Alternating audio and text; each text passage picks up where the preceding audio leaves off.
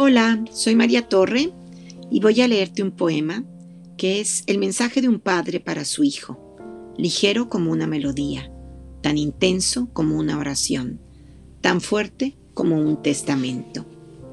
El poema se llama Sí, escrito por Rudyard Kipling, Premio Nobel de Literatura en 1907. Edición basada en la versión de Tiziano Scarpa, con ilustraciones de Alessandro Sanna, publicado por Editorial Picarona. Sí.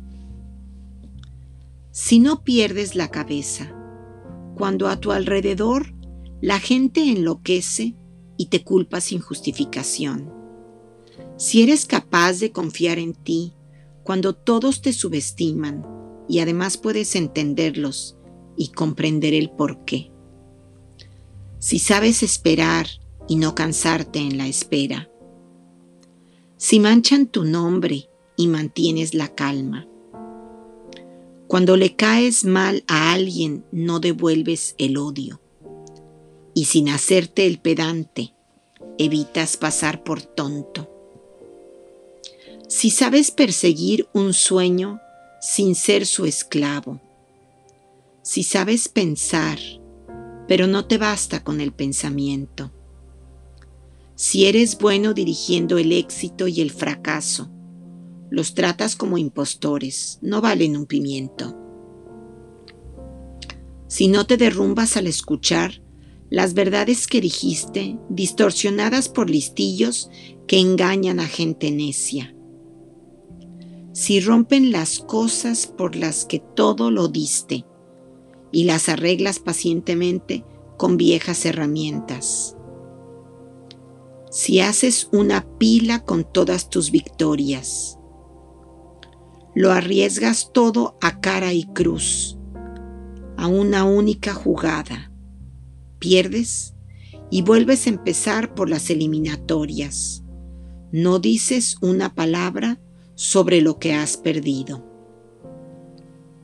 Si pides horas extras a corazón, nervios y tendones para que te reemplacen en el turno de trabajo.